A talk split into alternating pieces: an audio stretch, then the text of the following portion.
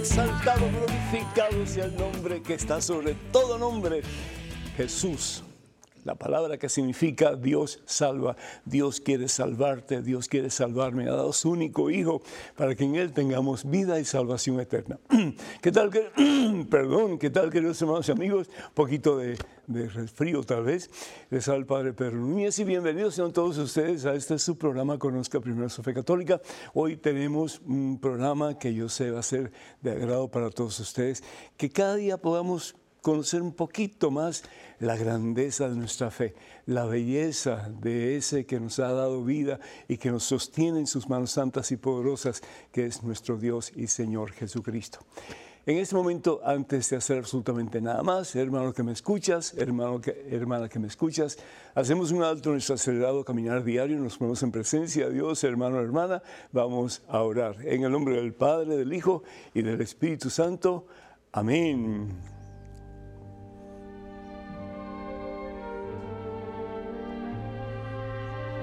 Alabado sea Señor. Gloria a ti, mi Dios. Bendito, exaltado sea tu nombre por siempre, Padre Santo, en Cristo Jesús. Gracias, oh Dios, por la maravilla de este día. Gracias por todas las oportunidades que tú nos das, Señor, para acercarnos más a ti. Sabemos, oh Dios, que hay muchos inconvenientes en nuestra vida. Sabemos que hay muchos obstáculos que nos impiden acercarnos a ti. Pero Señor, te pedimos en este momento que nos des la fuerza, el poder, la unción de tu Espíritu Santo, que es amor, para que tu Espíritu Santo nos indiques el camino, nos empujes hacia el camino, nos ayudes a encontrar el camino que es Jesús, tu Hijo, nuestro Señor, con más fuerza y poder que nunca antes en nuestra existencia. Reina, Señor, en los corazones de cada uno de tus hijos, mi Dios, Padre Santo, que ese corazón te pertenezca a ti, mi Dios, que lejos de pertenecerle al mundo sin ti, mi Dios, que lejos de pertenecerle a los vicios que nos apartan de ti, Señor, que lejos de pertenecerle al pecado que nos impide, Señor, experimentar la santidad y tu gloria, que podamos, oh Dios, caminar en este día y cada día de nuestra vida en tu presencia, mi Dios, impulsados por tu Espíritu Santo, para que podamos decir junto con los santos del cielo, Dios es mi Señor y en Él confío. Dios es mi Señor y en Él confío. Dilo conmigo, Dios es mi Señor y en Él confío. Confío, es decir, pongo toda mi vida en tus manos, Señor. Como decía San Pablo, ya no soy yo quien vivo, Señor, eres tú quien vives en mí. Eres tú quien vives en mí. Toca, Señor, el corazón de cada uno de tus hijos Ponemos muchas excusas para no hacer lo que tú nos pides, Señor. Pero en este día y en este santo tiempo de cuaresma, yo te pido, mi Dios, con todo mi corazón, que nos ayude, Señor. No solamente a encontrar el camino que es Jesús, pero a caminar más de cerca en el camino que nos da la victoria en la vida, que es Jesús, tu Hijo, nuestro Salvador.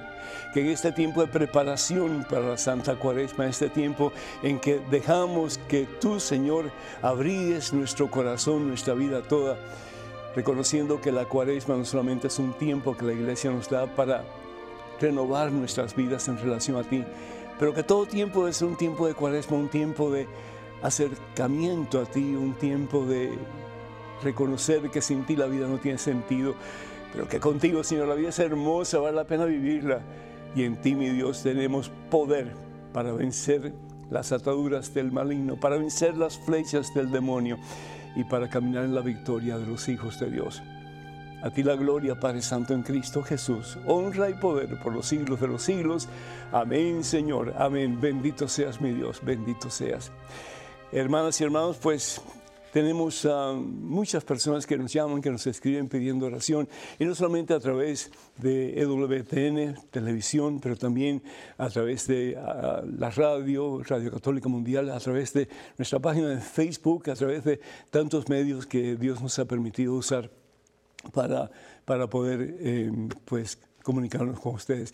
Y sí voy a usar el papel, no se preocupen muchachos, sí voy a usar el papel. Damos gracias a Dios por Ana de Bronx, New York, que pide oración por ella, que tiene miedo. Anita, el miedo no es de Dios, a no ser que sea parte de tu mecanismo de defensa, es decir, eh, si estás en peligro de muerto, si estás en una situación precaria, difícil, pues el miedo vale para poder alejarnos de esa situación que nos hace daño. Pero eh, tener miedo por tener miedo como que no es de Dios.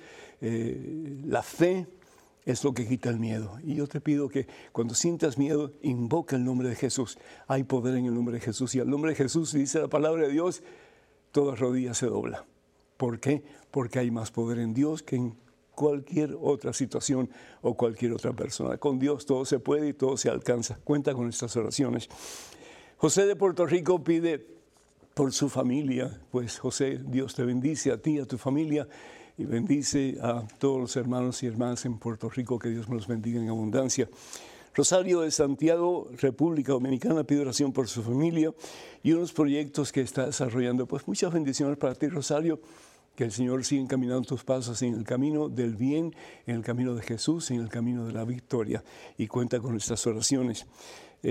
Ana Julie, eh, de Oklahoma, Pido oración por ella y por su familia. Muchas bendiciones para ti, mi hija, y para todos ustedes queridos. Dios les bendiga en superabundancia.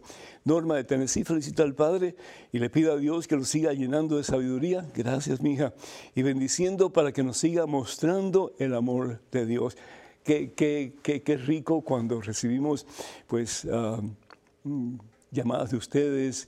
Eh, palabras así, porque eso nos ayuda no a no inflar nuestro ego, necesariamente no, eso no es, pero para darnos cuenta que en alguna forma estamos haciendo algo bien hecho. Gracias.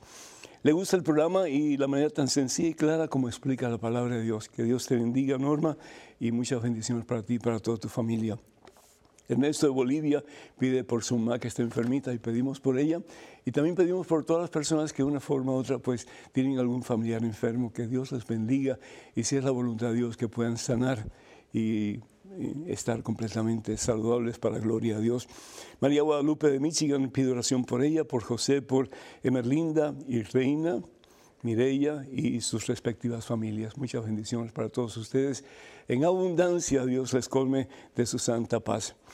Marta de Orlando pide oración por el Santo Padre Francisco y también por la iglesia y pide por Judith, por Mariluz y por Carlos Andrés. Muchas bendiciones y muchas felicidades para todos. También pedimos por la conservación de Rusia y de Ucrania, que la Virgen María interceda en formas poderosas ante su Hijo Jesús para que haya paz no solamente en Rusia, Ucrania, pero en tu corazón y en el mío, y sí, en el mundo entero.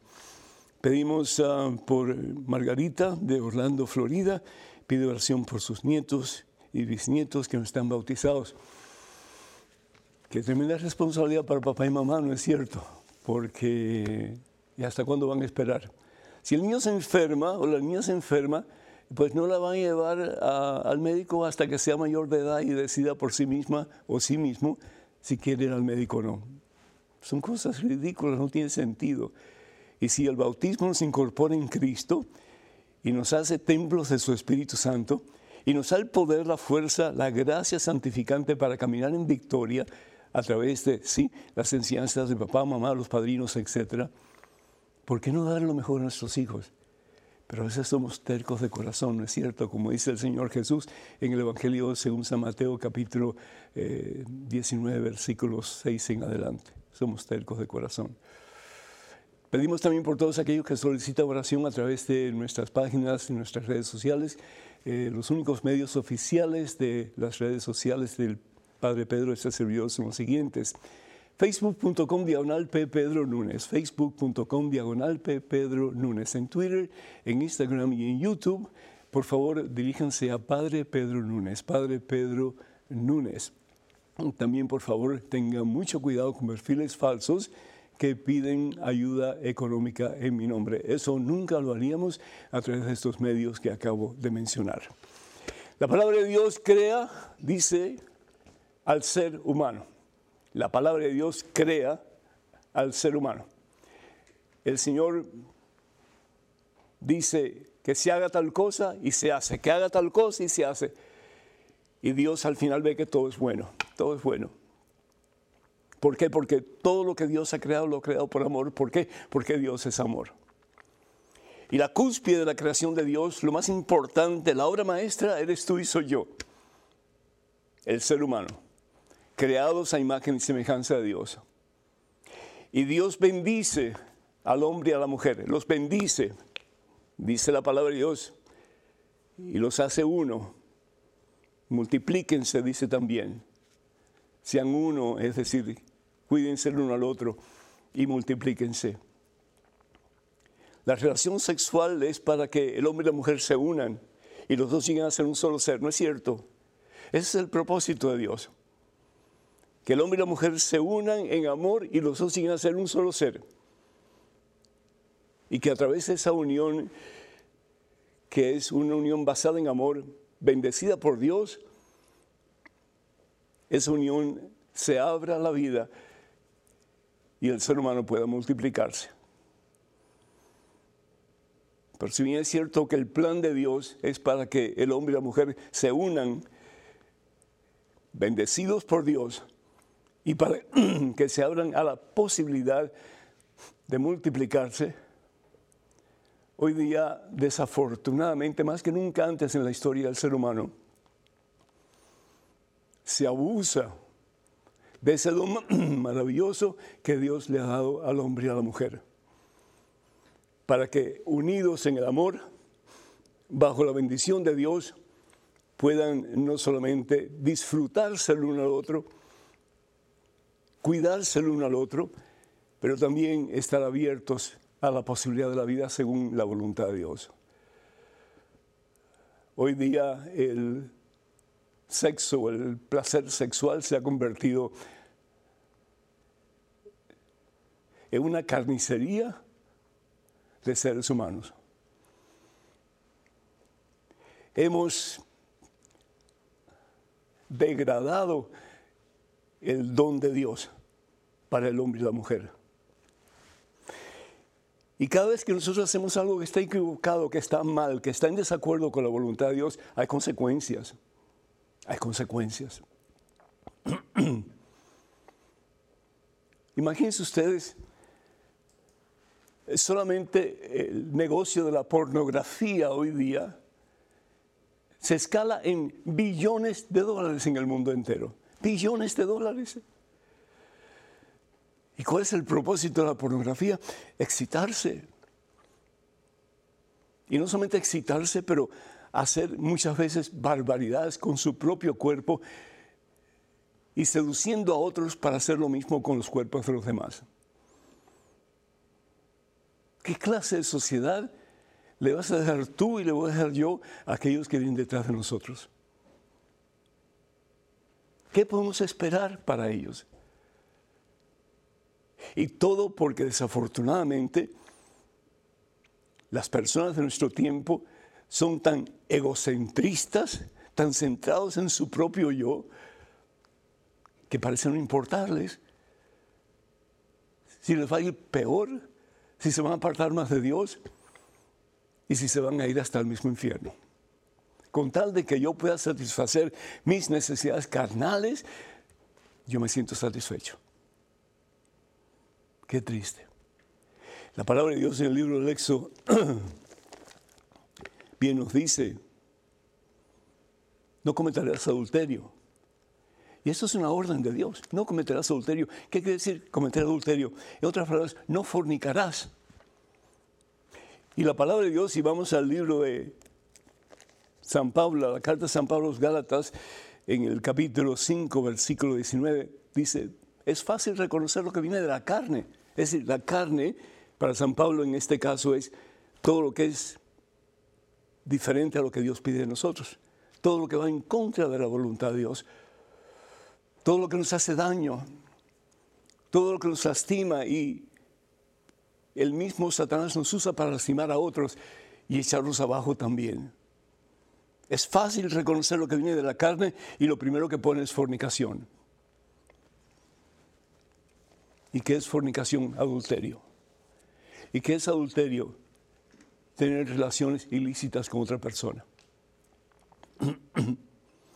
La palabra de Dios bien nos dice que si bien es cierto que estamos bombardeados constantemente por eh, el pecado de la lujuria, y la lujuria es el tener más y más deseos, apetitos sexuales, y no solamente con una persona, sino que va a ser más y más las personas que van a estar envueltas, porque ese vicio no se satisface nunca.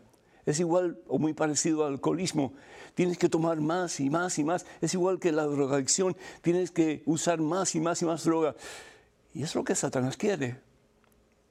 Que estemos total y completamente atados a sus horribles garras y que no podamos salir de ellas. Por el contrario, que vemos a mucha gente en esa misma situación. Pero sin embargo, hay esperanza. El Señor mismo nos dice, y, esto como que parece una exageración, y sí lo es, pero Dios usa esa hipérbole, esta exageración, para darnos a entender que tenemos que tener mucho cuidado porque si caemos en esos vicios, en este caso particularmente, en la lujuria, nos podemos hacer mucho daño, hacer mucho daño a los demás. Dice, si tu mano o tu pie te está haciendo caer, córtatelo, córtatelo y tíralo lejos, pues es mejor para ti entrar en la vida sin una mano o sin un pie que ser echado los dos pies y las dos manos contigo al infierno. Y si tu ojo te está haciendo caer, arráncatelo y tíralo lejos, pues es mejor para ti entrar tuerto en la vida eterna que ser arrojado con tus dos ojos en el infierno. Esto es grave, hermanos. San Pablo bien decía, todo lo puedo en Cristo que me fortalece. ¿Cómo hacer para dejar el vicio de la lujuria? ¿Cómo hacer para soltar las cadenas de eso que me ha atado por tanto tiempo? ¿Qué hacer para que de verdad Jesús se convierta en el Señor, el dueño, el amo, en el Dios de mi vida, de tu vida. Pues empezar a acercarnos al Señor, hermanos. No hay otra. A veces pensamos que estando lejos de Dios podemos estar bien, tranquilos, no hay problema. Sí hay problema. Y el problema es que lejos de Dios no se encuentra nada bueno. Nos vamos al barranco y llevamos a otros al mismo barranco también. Y después, ups, muy tarde, ya viene la muerte no hay esperanza. Y hemos dejado un camino de malos ejemplos, de malas acciones que otros van a usar para imitarnos a nosotros, caminando hacia el mismo barranco que es el infierno. San Pablo decía, yo todo lo puedo en Cristo que me fortalece. Filipenses 4, versículo 3, así podemos, hermanos. Comienza a acercarte a la iglesia Ve a confesarte. Saca toda esa basura que tienes por dentro. Comienza a recibir a Jesucristo en la Eucaristía. Hay poder en el sacramento de la Eucaristía. Es la misma vida de Dios que se nos da en cada Santa Comunión para reforzar nosotros lo que ya es nuestro. La salvación, la vida eterna, la presencia de Jesús, que si queremos nunca nos faltará. Y trata de apartarte de toda esa basura que tienes. Bótalo, bótalo lejos, como si estuvieras botando al mismo Satanás. Y deja que Jesús entre en tu corazón con más fuerza y poder. Y si puedes unirte a un grupo de oración, a un grupo que esté centrado en Cristo, en la Iglesia Católica, hazlo por amor de Dios. Necesitamos fuerza y poder para caminar de la mano de Cristo. Hay mucho de qué hablar, pero el tiempo se hace muy, muy limitado desafortunadamente. Número telefónico para que se comuniquen con nosotros 205-271-2924. Repito, 205-271-2924. Vamos a una pequeña pausa, regresamos en cuestión de momentos. Así que hermanos y hermanos, por favor no se vayan, quédense con nosotros.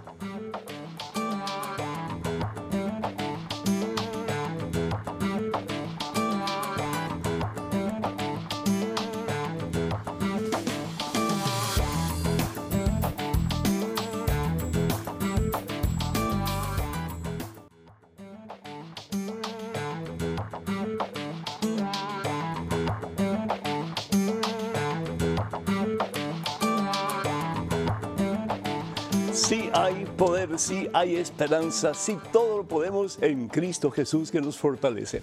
Hermanos y hermanos, tenemos a Cecilia de Dallas, Texas en la línea telefónica. Cecilia, bienvenida, el Señor te bendice y te haga santa. ¿Cómo estás? Padre. Se quedó Padre, sin voz. Cecilia. ¿Cómo estás, Cecilia? Bendito sea Dios. Muy bien, Padre. Qué me alegro, Padre, qué me- Aquí abrazando nuestra cruz día a día con amor, con mucho amor.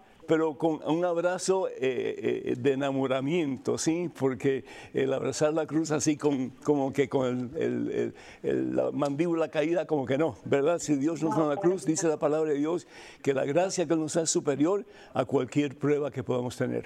Ánimo, Cecilia. Adelante, por favor. ¿Qué me cuentas? Padre, en realidad son dos preguntas que le tengo. Mire, Padre, este, la primera es, ¿hasta dónde es permitido a una esposa soportar a un marido que es este alcohólico desde antes de casarse?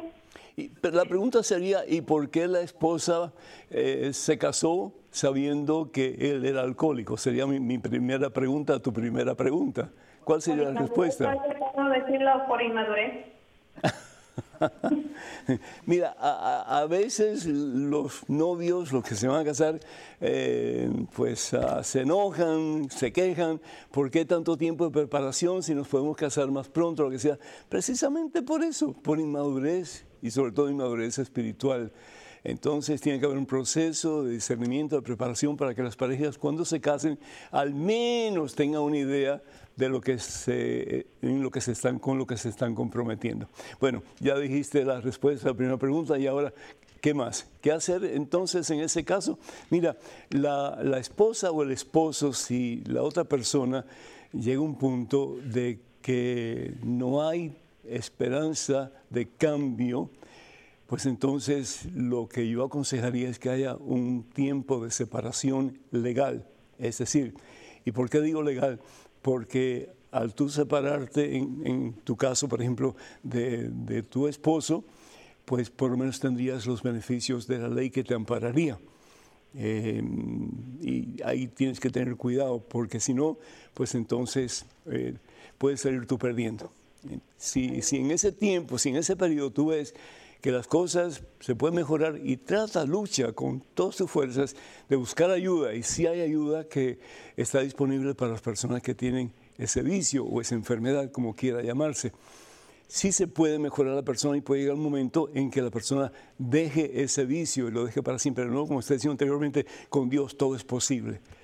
Pero si la persona no quiere cambiar, por la razón que sea, entonces tú tienes toda libertad de divorciarte y de buscar el anulamiento de la iglesia. Y lo que la iglesia dice a través de la nulidad del matrimonio es que ahí realmente nunca hubo un sacramento, nunca hubo un matrimonio cristiano como es la voluntad de Dios. Porque para que las dos personas puedan realmente vivir el sacramento, las dos tienen que luchar juntos por un bien común y el bien común es la unidad en la pareja. Así que ojalá que esto te pueda ayudar. Tenemos un correo electrónico adelante con la pregunta, por favor. Querido Padre Núñez, nuestro Señor Jesucristo enseñó que hay que amar al prójimo, inclusive al enemigo. La esencia del Evangelio son las bienaventuranzas. Lo increíble es que a partir del siglo IV, la Iglesia aceptó la teoría de la guerra justa, lo que permitió tolerar, bendecir y participar en las guerras más sanguinarias en toda la historia y en la fabricación de armas diabólicas como son las armas atómicas, de hidrógeno y bacteriológicas. Del 1900 al 2012 han habido unas 80 guerras, guerras, la mayoría iniciadas y ejecutadas por naciones cristianas de Europa y de las Américas. ¿Son los cristianos más hijos de Caín que de Dios? Walter, El Salvador. Walter, muchísimas gracias. Creo que está exagerando un poquito, por no decir exagerando mucho, que la iglesia se ha vinculado con armamentos nucleares, etc. Vamos al principio, el libro del Éxodo capítulo 20, versículo 13, y ahí la palabra de Dios nos dice lo siguiente. Éxodo capítulo 20, versículo 13, no matarás.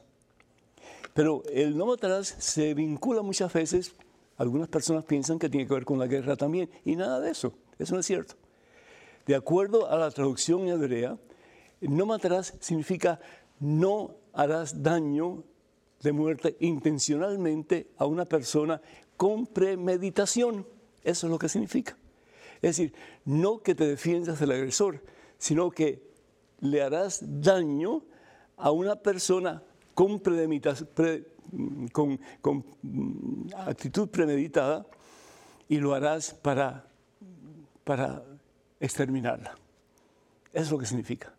Ahora, la iglesia enseña que nosotros tenemos no solamente el derecho, sino que la obligación de proteger nuestra familia, de proteger eh, nuestra nación, de proteger todo lo que podamos de aquellos que vienen a invadir nuestra seguridad y nuestra paz.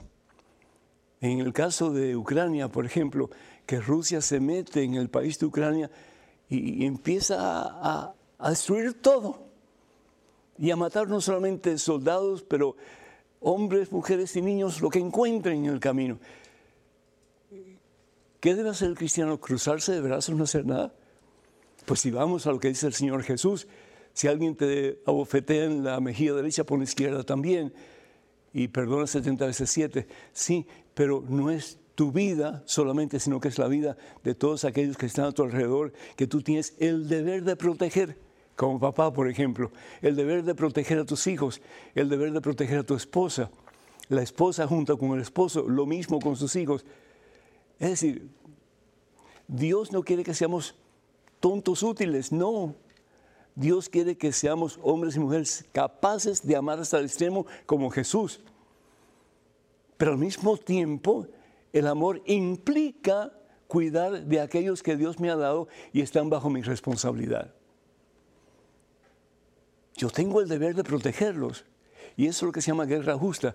Y eso es lo que la iglesia dice. En casos extremos, en casos extremos, la guerra justa es válida. ¿Por qué? Porque está la persona o la sociedad protegiéndose del invasor. Y de acuerdo al plan de Dios, tenemos no solamente el derecho, pero la obligación y la responsabilidad de proteger a aquellos que están bajo nuestro propio cuidado. Y lo segundo que es importante es que la Iglesia Católica ha bendecido algunas,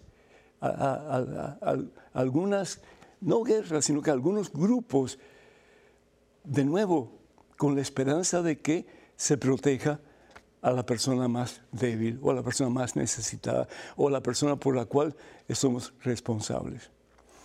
Entonces, de nuevo, no matarás implica no tener una actitud de destrucción a la otra persona, consciente de que es lo que queremos hacer. Los que están luchando por defender, en este caso Ucrania, lo están haciendo porque están defendiendo su país, su casa, su familia. Y yo estoy seguro, mi hijo, que tú en el fondo de tu corazón hubieras hecho lo mismo. Que Dios te bendiga. Tengo un correo electrónico. Pregunta, por favor, adelante. Padre Pedro, mi madrecita de 95 años falleció por consecuencias múltiples, diversos problemas de salud. Yo veía a todos en mi familia sin hacer nada el día que empeoró. Claro está que se aplicaron los santos óleos y yo le tenía colocado el escapulario. Hubo muchos errores, entre ellos el no haberla llevado desde un principio a una clínica.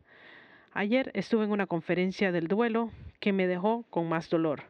Yo comenté que algo que me daba mi consuelo era que ya era su hora y que Dios solo decidía sobre su partida, y ella me contestó que Dios no decidía por la muerte, que Él quería que viviera. Me duele mi corazón por mis errores. Me culpo porque no hice más. Ayúdeme y explíqueme sobre la muerte y el duelo, por favor. Gracias, ingeniera María Teresa, desde Bogotá, Colombia. María Teresa, yo creo que malentendiste lo que está diciendo la conferencista. Es decir, Dios no quiere que muramos. Por supuesto, Dios no es un Dios de muertos, Dios es un Dios de vivos y Dios quiere que vivamos. Eh, la muerte no es parte del deseo de Dios. El pecado trae como consecuencia la muerte, eso sí, Romanos capítulo 6, versículo 23. La consecuencia del pecado es siempre la muerte, muerte en el sentido que nos apartamos de Dios, que es vida, y muerte en el sentido de que nos vamos, si seguimos así, al mismo barranco, al mismo infierno, que es muerte eterna. Entonces, cuando esta señora habla de que Dios no quiere la muerte, definitivamente Dios no quiere la muerte, Dios quiere la vida. Y por eso Dios su único hijo en una cruz en el Calvario, para que la muerte no fuera el fin para ti y para mí, sino que fuera la puerta que nos lleva al principio de la vida eterna de la gloria a Dios, que es el cielo. La primera carta a los Corintios, el capítulo 15, es algo hermoso que dice San Pablo. Vamos a ver si lo encontramos aquí rapidito. Primera carta de San Pablo a los a los Corintios, perdón, capítulo 15, versículo, versículo 54. Dice, la victoria es tan grande, la victoria tan grande, la muerte ha sido devorada. ¿Dónde está, oh muerte, tu victoria? ¿Dónde está, oh muerte, tu aguijón? La muerte es el fin. La muerte es el principio de la vida que Jesucristo nos ha prometido. Él quien dice en el Evangelio según San Juan capítulo 11 versículo 25, yo soy la resurrección y la vida. Yo soy. Ahora lo importante es que vayamos a Él. Y dice el Señor, el que cree en mí, es decir, el que se somete a mí, vivirá para siempre. Entonces, yo te doy unos consejitos. Primero que todo, no te sigas echando tierra encima por el amor de Dios. No te sigas culpando por algo de lo que tú no eres culpable. Tú hiciste lo mejor que pudiste bajo las circunstancias en que estabas tú y tu familia lo mismo.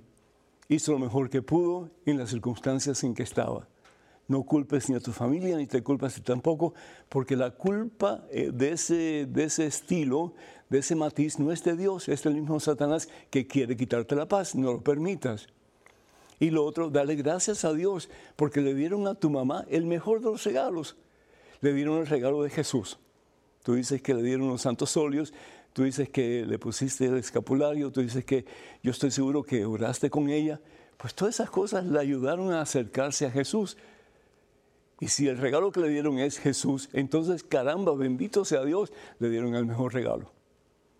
Que Dios te bendiga y ánimo, ya no sigas autocastigándote, no vale la pena, te estás lastimando innecesariamente. Dale gracias a Dios por la oportunidad que tuviste de tener a tu mami por tanto tiempo y dale gracias a Dios por todo lo que hicieron por ella hasta el mismo final.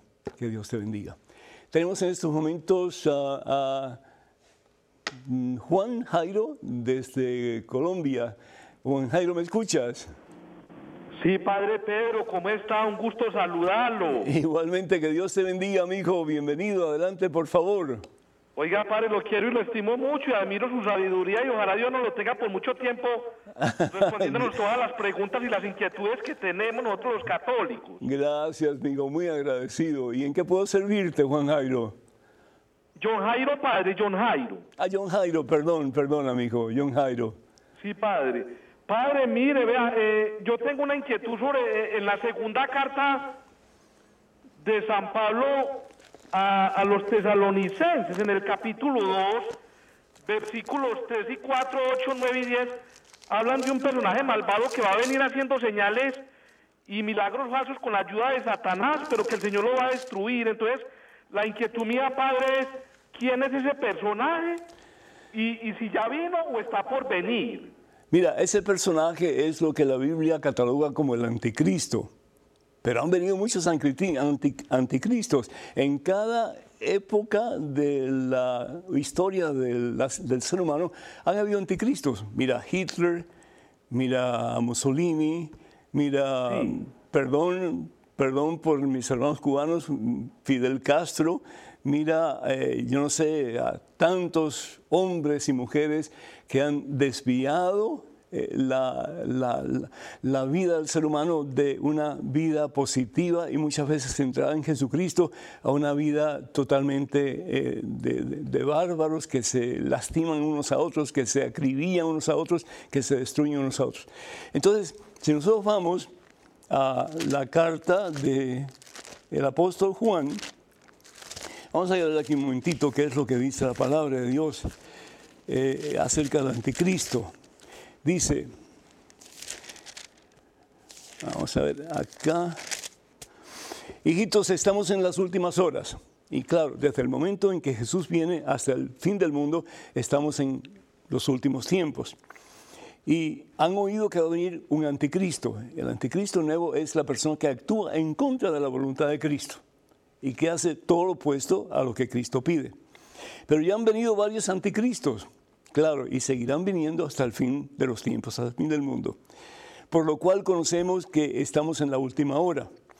Esa gente salió de entre nosotros. Yo estoy seguro que Fidel Castro, que, eh, ¿cómo se llama? Eh, Hitler y, tantos otros que han lastimado tan profundamente la, humanidad, estas personas en un momento de su vida tuvieron algún tipo de relación con Dios. Y sin embargo, pues hicieron lo opuesto. Pero no eran de nosotros, dice, si hubieran sido los nuestros, se habrían quedado con nosotros. Así es como descubrimos que no todos son de los nuestros. Tú puedes estar en la iglesia y ser un anticristo. Yo creo que yo conozco a dos o tres que supuestamente están bien metidos en la iglesia, que están sirviendo en la iglesia, pero que su conducta es totalmente contraria a lo que pide Cristo. Entonces, eh, tenemos que tener mucho cuidado. Por eso el Señor Jesús dice en, el libro de Apocalipsis capítulo 3, o calientes o fríos, porque los tibios los expulso de mi boca. Vamos a una pequeña pausa. Número telefónico para que se comuniquen con nosotros, hermanas y hermanos, es el 205-271-2924. 205-271-2924. Regresamos en cuestión de momentos, así que por favor no se vayan, quédense con nosotros.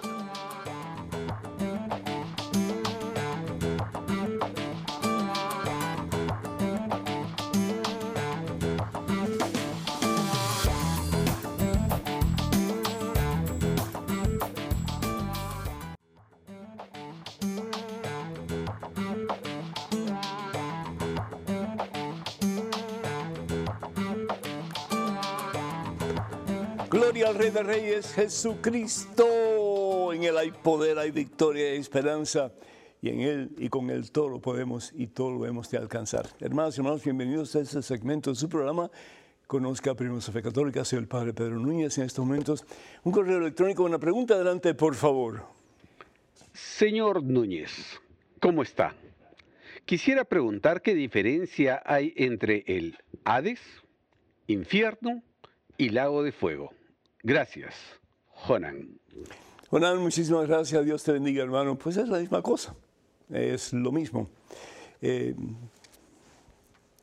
por ejemplo, si nosotros vamos al Evangelio según San, San Mateo, eh, leemos que dice la palabra de Dios lo siguiente. Y tú, Cafarnaum, subirás hasta el cielo no bajarás hasta el Hades, y el Hades, ¿verdad? Es el infierno. Porque si los milagros que se han realizado en ti los hubiera hecho en Sodoma, todavía hoy existiría Sodoma. Por eso les digo que en el día del juicio Sodoma será tratada con más, perdón, con menos rigor que ustedes. Hades es el lugar de los muertos del cual no salen jamás es el lugar de suplicio, es el lugar de, una ansiedad infinita, eh, horrible. ¿Por qué? Porque es lo opuesto a la vida. ¿Y quién es la vida? Dios, Jesucristo. Yo soy el camino, yo soy la verdad, yo soy la vida. Evangelio según San Juan, capítulo 14, versículo 6. El único que da felicidad, el único que llena el vacío del corazón, el único que da sentido a tu vida y a la mía es Dios. Y si nos apartamos total y completamente de Dios, no porque Dios quiere que nos apartemos de Él, Dios nos busca incansablemente al punto de dar a su Hijo en una cruz en el Calvario para que tú y yo no muramos, sino para que tengamos vida y salvación eterna. Pero a veces somos tan tercos, somos tan soberbios, que, oh, Dios, no, eso es una falacia, eso es mentira, qué sé yo. Y nos vamos por el camino opuesto, es que solamente hay dos caminos, el camino de Dios y el camino de Satanás, no hay otro. Entonces, la palabra de Dios también nos habla en, vamos a ver aquí, en, otros, otros pasajes de la Santa Biblia, eh, hablando, por ejemplo, acerca del infierno, que es lo mismo que Hades y que es lo mismo que el lago de fuego. Dice, estando en el infierno, esto está tomado del Evangelio de San Lucas, capítulo 16, versículo 23 en adelante. Estando en el infierno, en medio de los tormentos, hay tormento definitivamente, de nuevo, la ausencia total y completa de la felicidad, ausencia total y completamente de paz, ausencia total y completa de Dios. El rico levantó los ojos y vio a lo lejos a Abraham y a Lázaro con él en su regazo. Es decir, para el judío, el estar cerca de Abraham es estar cerca de Dios. ¿Por qué? Porque Abraham es el primer monoteísta, el primero en reconocer a Dios como único y verdadero Señor. Y después, si vamos al libro del Apocalipsis, ya que estamos eh, corriendo aquí un poquito, dice, dice la palabra de Dios en el capítulo 20, versículo, mm, mm, a ver, 12. Eh, Entonces fueron juzgados los muertos de acuerdo con lo que estaba escrito en esos libros es decir, cada uno según sus obras. De nuevo, las obras son importantísimas, hermanos. Hermanos protestantes y evangélicos dicen, no, lo que salva es la fe. Sí, la fe, pero la fe sin obras está muerta, dice Santiago, ¿verdad? Después la muerte y el lugar de los muertos fueron arrojados al lago de fuego. Ese lago de fuego es la segunda muerte. ¿Y cuál es la segunda muerte? La ausencia total de Dios. ¿Y cuál es esa ausencia total de Dios? El mismo infierno. En este momento tenemos una llamada telefónica eh, desde Pensilvania y es Blas quien está llamando. ¿Me escuchas? Sí, señor. Buenas tardes, Padre Pedro. Muy buenas tardes. El Señor te bendice y te haga santo, mi hijo. Adelante. Amén, qué placer de oírle su voz por teléfono porque yo lo veo aquí todos los días, su, lo comercial, eh, la promoción de su libro y su programa. Qué bueno, mi hijo, bendito sea Dios. Adelante con tu pregunta o tu comentario. Eh, yo quisiera hacerle, como que yo tengo una inquietud, padre, pero yo le voy a hacer por lo menos tres preguntas breves. Oye, porque si, hay un solo Dios, padre Pedro, entonces, ah. ¿por qué en los cuadros que pintan en un cuadro está prieto, en un cuadro tiene los cabellos amarillos, en un cuadro está... De, ¿Por qué hay tanta diferencia? Depende si, el artista es europeo, si el artista es asiático, si el artista es... Es, decir, eh, no sabemos cómo lucía Jesús exactamente, no sabemos, ¿no? No habían fotografías en aquel entonces. Entonces cada artista, según su manera de pensar, pues pinta al Señor. Ya. E, eso sería. Tiene mucha lógica esa, esa, esa respuesta. Sí. Entonces, Padre Pedro, eh, por el mismo canal, eh, los historiadores de la Iglesia Católica y del Vaticano, eh, cuando Jesucristo llegó a la cena, él estaba, ya la, la mesa estaba llena de, de, los, de los apóstoles.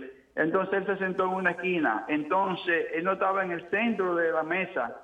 Entonces no hay un cuadro de, Cristo de la Santa Cena que esté, que esté real. Entonces el Cristo en todos los cuadros está, está en el medio. Entonces los historiadores dicen que no, que Jesucristo no se sentó en el medio de la, de, la mesa. Eh, eso, eso, eso, Blas, eso es incorrecto. Jesús es el centro. Y en la cultura judía, la persona que era como que eh, la cabeza de la casa, se sentaba en el centro de la mesa. Usualmente tiene que estar consciente también de que en aquellos tiempos no habían realmente mesas, ¿no? Sino que la gente se sentaba más bien en el suelo. Pero entonces, de nuevo, el concepto del artista, para que Jesús tenga un lugar de prominencia, pues los, lo ponen en una mesa y lo ponen sentado en el centro. Entonces, eh, lo importante es que Jesús es la persona más importante de esa, de esa cena y no solamente en esa cena celebra la Pascua judía, pero celebra también la primera misa en que Él consagra pan y vino en su propio cuerpo y en su propia sangre. Y le dice a sus discípulos, lo que yo he hecho, háganlo ustedes también. ¿Qué te parece? bueno, tenemos un correo en estos momentos con una pregunta. Adelante, por favor. Buenas, Padre. Hace poco escuché en su programa la respuesta que le dio una señora que preguntaba cómo saber cuando una persona está poseída por un demonio. Su respuesta fue que son muy raras y que el único que puede hacer posesión de una persona es Satanás y que éste no es omnipresente que lo que sí existen son las opresiones y mencionó el ejemplo de una persona con problemas de alcoholismo. Pero entonces, ¿por qué la Biblia menciona que Jesús sacó siete demonios de María Magdalena y que liberó al endemoniado de Gerasa y de, de una multitud? Porque muchos demonios habían entrado en él. Por favor, padre, discúlpeme, pero tal vez usted no supo explicar bien a esta mujer, porque entonces, ¿para qué hay sacerdotes exorcistas en muchas diócesis? Muchas gracias, Padre, y que Dios lo bendiga. Espero su respuesta. Fátima Pérez, desde Matamoros, Tamaulipas, México. Fátima, muchísimas gracias. Muy interesante tu pregunta. Si no me expliqué, pido disculpas no me expliqué bien. Pero tenemos que hacer una distinción entre Satanás o la serpiente antigua, que es la serpiente, eh, Satanás que se disfraza serpiente para eh, tentar a nuestros primeros padres Adán y Eva, eh, o también la palabra diablo, que es realmente sería la palabra más correcta porque la palabra implica el que separa. Es lo que significa la palabra diablo, el que separa. Y eso es lo que hace el diablo y lo hace muy bien hecho. Él hace las cosas mal hechas, él hace las cosas en una forma pésima, pero si hace algo bien hecho es tratar de apartarnos del Señor, que al fin y al cabo es nuestra meta y el propósito de nuestra vida diablo o Satanás o Lucifer o la serpiente antigua es la misma cosa, pero solamente es uno. Ahora, demonios, a veces utilizamos la palabra demonio para hablar de Satanás, pero realmente los demonios son los ángeles caídos que aparecen en el libro Apocalipsis capítulo 12, versículos del 7 en adelante. Los ángeles que hicieron lo mismo que Lucifer, se rebelaron contra Dios y se apartaron de Dios para toda la eternidad. Entonces, Satanás es uno solo, Satanás no es omnipresente, Satanás puede estar en una persona eh, poseyendo un alma y un alma a la vez. No es como Dios, Dios es omnipresente, Dios está en todas partes, ¿sí? Al mismo tiempo. Dios es el que tiene el poder, Satanás tiene un poquito de poder, pero Dios es el que tiene el poder. Y los demonios son los secuaces que junto con Satanás forman como una especie de jerarquía para lastimar al ser humano, para oprimir al ser humano y para apartarnos de la presencia de Dios, que es nuestra meta y el fin y el propósito de nuestra existencia. De ahí tenemos el, demonio del alcoholismo, se le puede llamar eh, enfermedad, pero es algo que nos, que nos hace como que presos del mismo mal. Eh, está el de la lujuria, está el de la envidia, hay tantos y tantos y tantos y tantos. Y no estoy hablando de uno solo que ataca, sino que un montón de demonios que pueden atacar al ser humano para apartarlo de la meta que es unión con Jesucristo y unión con los unos con los otros. Padre, que todos sean uno como Dios somos uno, entonces el mundo creerá. Evangelio según San Juan, capítulo 17, versículo 21. Entonces, de nuevo, Satanás es uno solo, puede poseer a una sola persona, pero los demonios, es decir, los ángeles caídos que colaboran con Satanás, pueden estar en montones de, personas diferentes al mismo tiempo y atacar desde puntos de vista diferentes. Por eso es importante que estemos siempre en el camino del Señor, que estemos siempre unidos al Señor y particularmente recibiendo los sacramentos que son fuentes de vida y salvación eterna que el mismo Señor Jesús ha dado a la iglesia para nuestro mejor bien y para nuestra salvación, como es la confesión y como es la recepción de la Santa Eucaristía.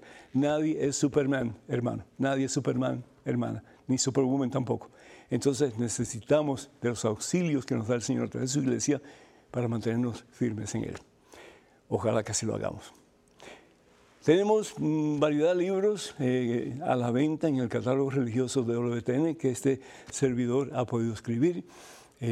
para más información, por favor, comuníquense con el catálogo religioso de WTN, número telefónico 205-795-5814. Repito, 205-795-5814. Quiero también pues, recordarles que eh, el sábado 9 de abril estaré en la parroquia Santa Teresita en Leeds, en Alabama. Y, pues el tema de ese retiro se titula Encuentro con Jesús. También quiero recordarles que ya muy pronto vamos a tener un maravilloso, transformador, fabuloso peregrinaje a Tierra Santa, la tierra que vio nacer al Señor Jesús y que lo vio también morir y resucitar por amor a ti, por amor a mí. Este peregrinaje se va a llevar a cabo con el favor de Dios del 14 al 25 del próximo mes de octubre. Para más información, por favor, comuníquense con Maciel Carrasco, que es la que está a cargo de parte de la agencia de viaje de preparar este peregrinaje.